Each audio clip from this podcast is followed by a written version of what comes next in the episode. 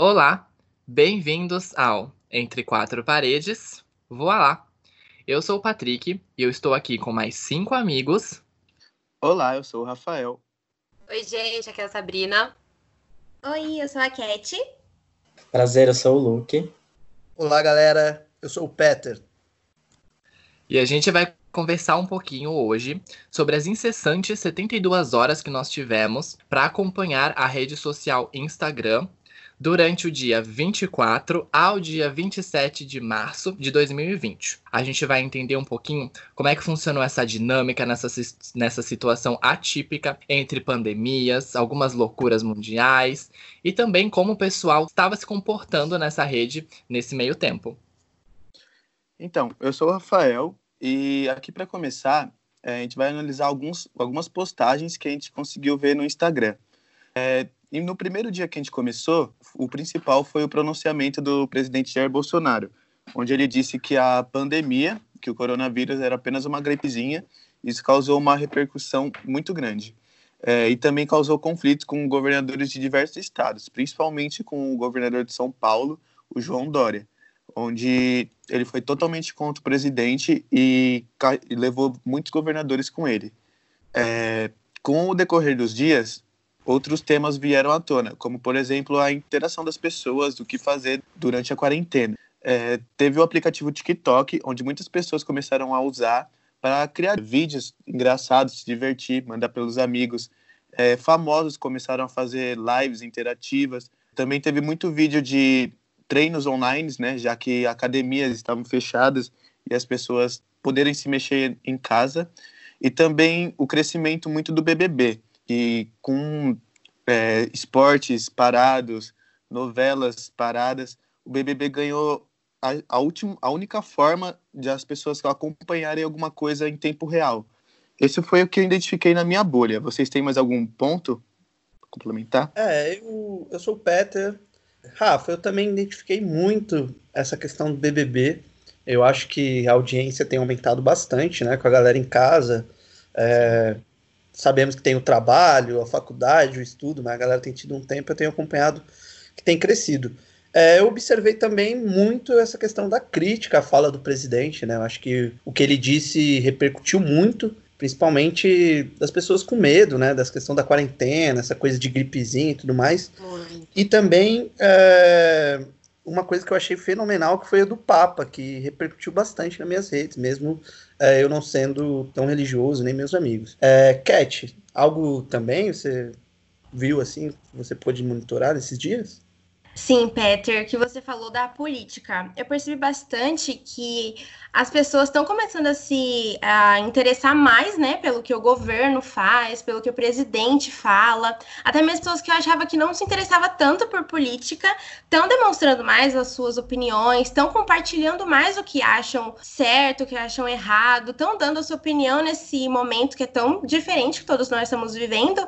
Então eu gostei bastante, porque é sim um momento muito ruim que a gente está trancafiado em casa, é isso que a gente está mas as pessoas estão é, descobrindo coisas novas, estão demonstrando gostos novos, até mesmo pessoas que eu achei que não gostassem de política e que realmente não gostavam, estão começando a se abrir mais para esses, é, para novos hobbies, né, novos mundos que estão descobrindo agora com toda essa situação. Total, Kate. É, o que eu observei, assim, que engoliu as postagens do meu Instagram, é, só pontuando da Sabrina, que tá falando aqui, e foi muito relacionado ao pronunciamento do Bolsonaro e as diversas reações, né, que tiveram ali, tanto de veículos de, de esquerda que eu sigo e, cara, caíram matando em cima.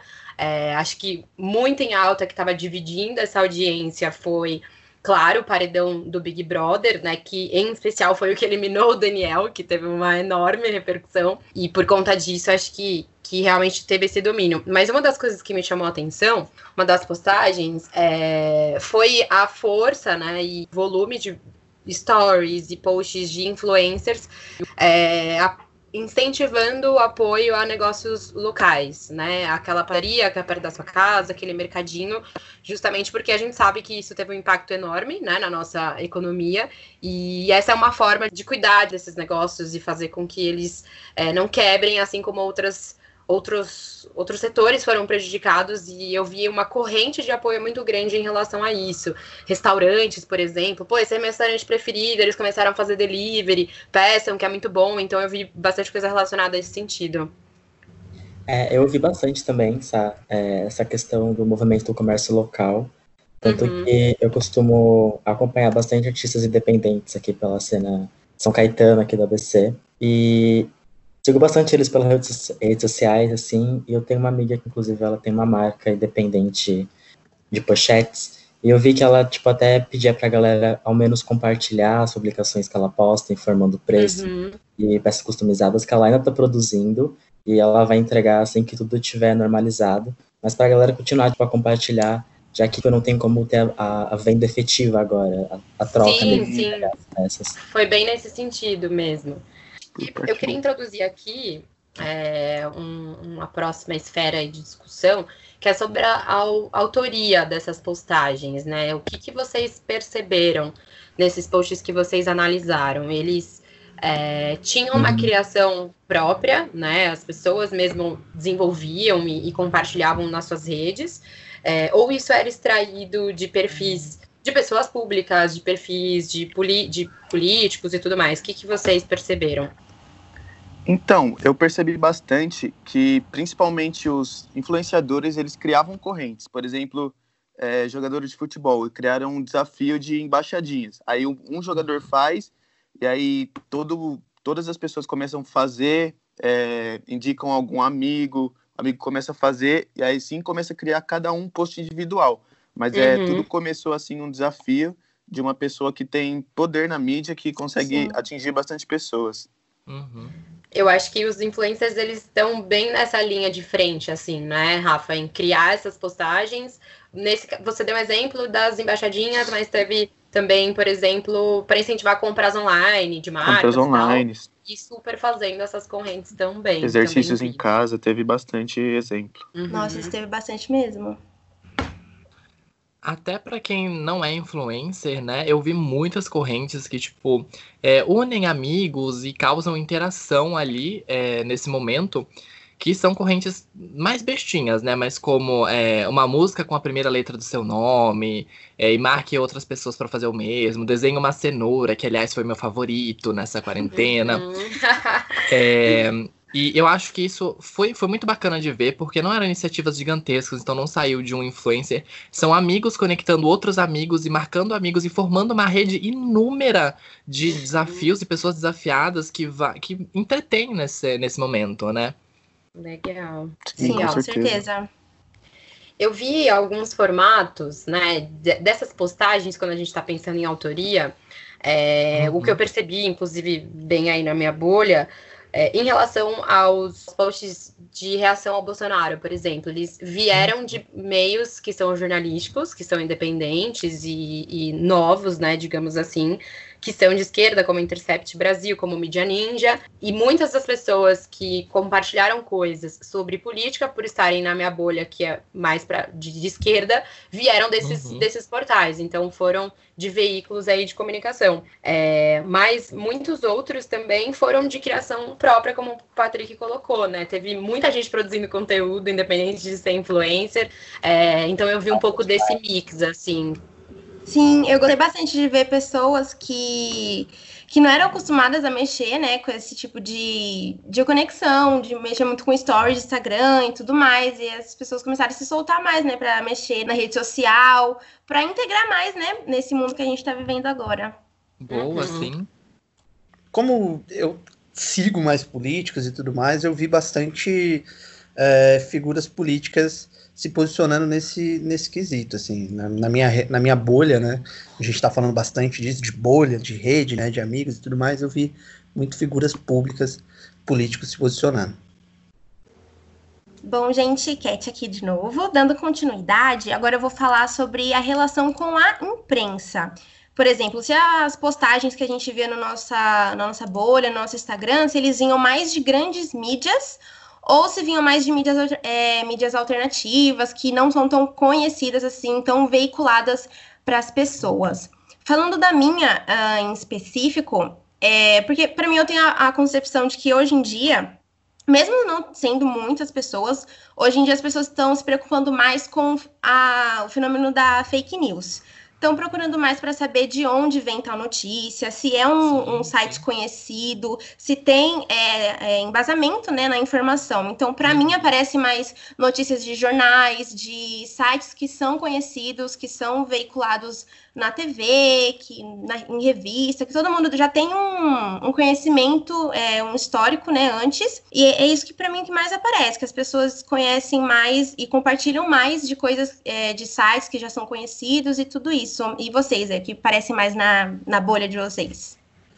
Olha, Cat, eu costumo ser bem diverso, assim, nessa questão de acompanhar. Então, eu busco acompanhar muito a Folha de São Paulo, é, tanto portais mais é, o UOL mesmo, mas eu gosto muito do Nexo. É, eu tenho passado a assistir é, o Jornal Nacional, é, eu não acompanhava Globo, muito por causa de, de uma concentração que tem, de um poderio na, na questão do domínio da comunicação no país, mas nesse uhum. período aqui eu tenho passado me informar mais pelos grandes meios de, de comunicação, por, pelo isso que você citou, as fake news, me preocupa muito, sabe? Você sim, sim. É, vê informações do mundo é, espalhadas, jogadas assim por cada portal. Então eu tenho buscado os grandes meios, mas também tenho buscado o, as mídias alternativas, né?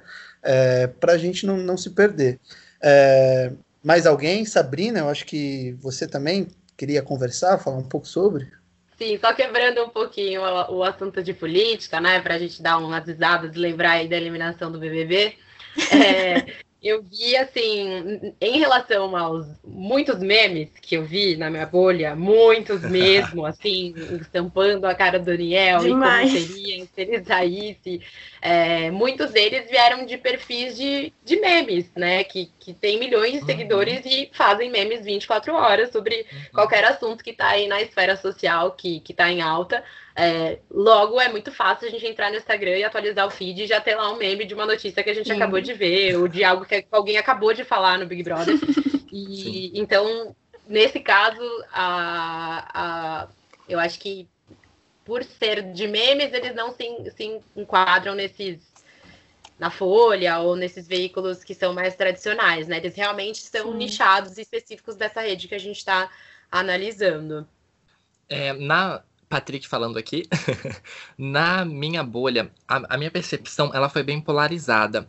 Eu senti, é, claro, sempre tem uma, uma correlação com a parte sentimental, com a parte de ideologia, e justamente por essas questões eu senti uma polarização. Então, muita gente é, no meu Instagram compartilhava notícias, compartilhava é, novas informações que vinham de veículos oficiais, então que vinham de uma Folha da Vida, de uma Veja, Porém, eu também vi um, um, crescimento em contrapartida ao que, ao que a Kate falou, eu vi um crescimento de pessoas que compartilhavam informações que batiam com o que elas queriam acreditar. Então, muitas fake news no meu Instagram rolando sobre é, teorias da conspiração e de é, vírus que foi feito propositalmente para diminuir a natalidade de um país. Então, Nossa, muitas surreal, coisas surgiram né? no meu Instagram. Foi bem polarizado mesmo. É, aproveitando essa questão do, do, Big Brother toda, assim, uma observação que eu tive, que é o Luke falando, é, é, como o Big Brother ele serve como um produto cultural muito grande, assim. Na sociedade que está toda conectada hoje em dia, a gente fica muito vidrado no que está acontecendo no reality. Ainda mais nessa, nessa época muito. de confinamento, né? Uhum. E eu acho engraçado como, tipo, eu percebi bastante na minha rede de compartilhamentos, assim, no Instagram, mais em stories, mais em stories, era como a galera se mostrava até por torcida sobre quem ia ser eliminado e por que deveria ser eliminado e bem como os conceitos que eles tinham como valores, sabe? Uma coisa que vi bastante uhum. eram valores sociais sobre a questão do racismo, feminismo e machismo. Uhum, uhum. E com vocês, vocês acham que esse tipo de comportamento de exposição de ideias para eliminar alguém do Big Brother surte algum efeito? Tipo, ele tem algum propósito? Você acha que eles funcionam de alguma maneira ou não? Eu acho que em relação a, a de fato tomar uma ação, é, é um pouco complicado. Eu acho que a galera tá ainda no ativismo do sofá, assim. Tem coisas. É, acho que tá surtindo bastante efeito em relação à eliminação daquela pessoa, né? Tipo, ah, foi machista, então vou entrar aqui no G-Show e vou votar. Mas é, não que sim. a pessoa tenha levado isso pra, pra uma ideologia e, de fato, é, tentado, de fato, apoiar essas causas de uma forma mais expressiva, né? E, e significante, eu acho. É, essa, essa é a visão que eu tenho. Apesar de que na minha bolha, por exemplo, eu tenho conversado bastante sobre alguns temas fem, feminismo, racismo e coisas que têm sido levantadas ali dentro. E eu, eu vejo que tem surtido efeito nas conversas que a gente tem. Mas, assim, foi o, é o máximo exemplo que eu consigo dar aqui. Eu acho que a grande maioria realmente não, não tem ações muito efetivas. Apesar de que eu acho que já é um avanço, né? Porque se a gente olhar para a edição do Big Brother, por exemplo, no ano passado, ou lá nos anos 2000, nem se compara é, com assuntos de tanta importância que foram levantados nessa edição. Então, eu já acho que de alguma forma já é um marco. E o Instagram ficou bem é, cheio desse tipo de discussão. Uhum. É, Luke, que é o Peter. Eu acho assim é, que é até legal de, de observar através do, do, BBB que surge como meme, que a galera brincando, falando, ah, eles estão isolados e agora todo mundo aqui do lado de fora também está isolado. Mas olhando para esse cenário que a gente está hoje, em pandemia, quarentena, a gente começa a observar até de, é, de com, com outro olhar a galera confinada no BBB e suas reações emocionais e tudo mais, porque a gente está passando por isso. Então Exato. a gente muito total é, em levantar da cama, em ser produtivo, em manter uma rotina e tudo mais. Então, eu acho Sim. que nessa questão psicológica também a gente pode observar um pouco do BBB e fazer um, uma equiparação assim entre os dois. Bacana. É, dando continuidade, então, uma outra coisa que também eu percebi bastante a galera compartilhar, pelo menos na minha bolha, e acredito que na de vocês também, né? É, obviamente, o presidente, o seu discurso super infantil, de que o presidente é ele, quem manda é ele. E... Pois é, fora Bolsonaro. Politizou toda. exatamente. Algumas outras coisas também de atitudes que ele teve sobre priorizar o isolamento social apenas ao grupo de risco que tipo não mostra nenhum tipo de empatia para aqueles que tipo, realmente precisam trabalhar para não ser demitido, porque como não teve nenhuma ação política que intervisse sobre isso, eles acabam ficando muito vulneráveis, né? E vocês costumam ver bastante, tipo, a questão da empatia, do compartilhamento de você com a rede, porque eu vejo bastante a galera mostrando isso sobre é, como é o estado das pessoas que não conseguem ficar em casa e tendo que lutar, sabe, quanto a galera reclama.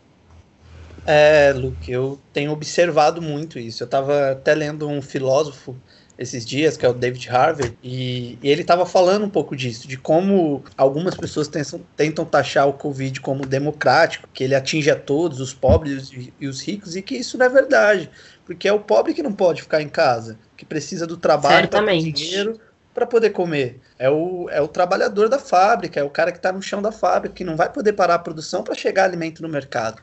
Então existe uma uhum. cadeia de pessoas que são mais vulneráveis, que, são, que estão mais é, suscetíveis a contrair o vírus. É, inclusive nos Estados Unidos já tinha um, um, uma pesquisa que o número de afrodescendentes que, que morreu lá era muito maior em estados que a população não chegava nem a 20%. Então, Nossa, assim, é observa... muito engraçado como reflete, né?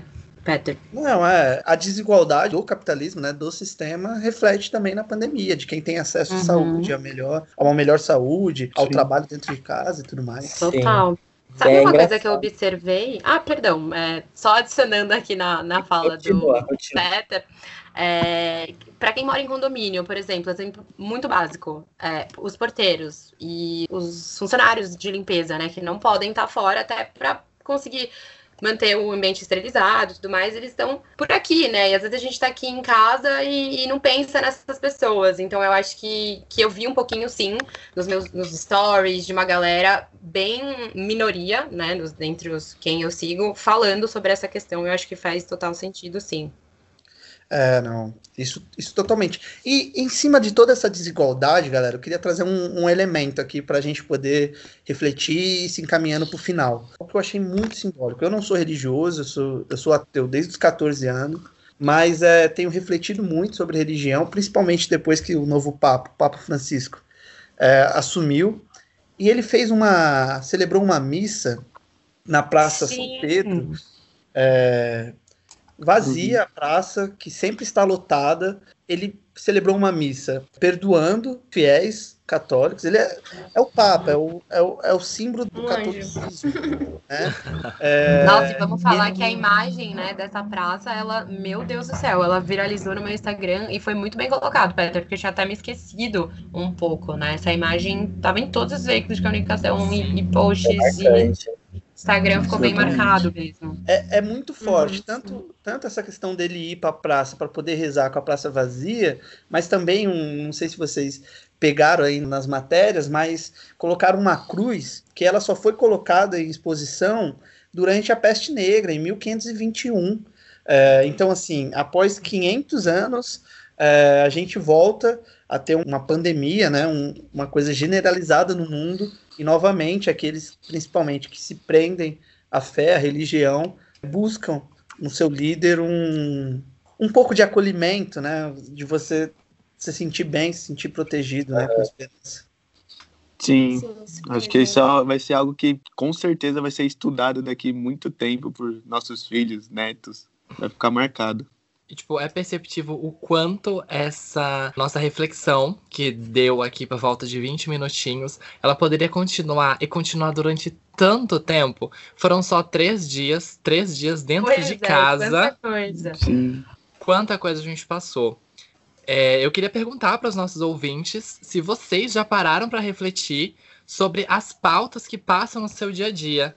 Sobre o que é interessante para você, o que não é, o que é forte, o que é de verdade, o que não é. É, eu queria deixar para fechar esse podcast, essa conversa sobre o Instagram que a gente está tendo aqui, eu queria deixar essa reflexão para vocês. Se vocês já pararam para pensar em quantas pautas passam diariamente por vocês e quais delas afetam mais a vida de vocês.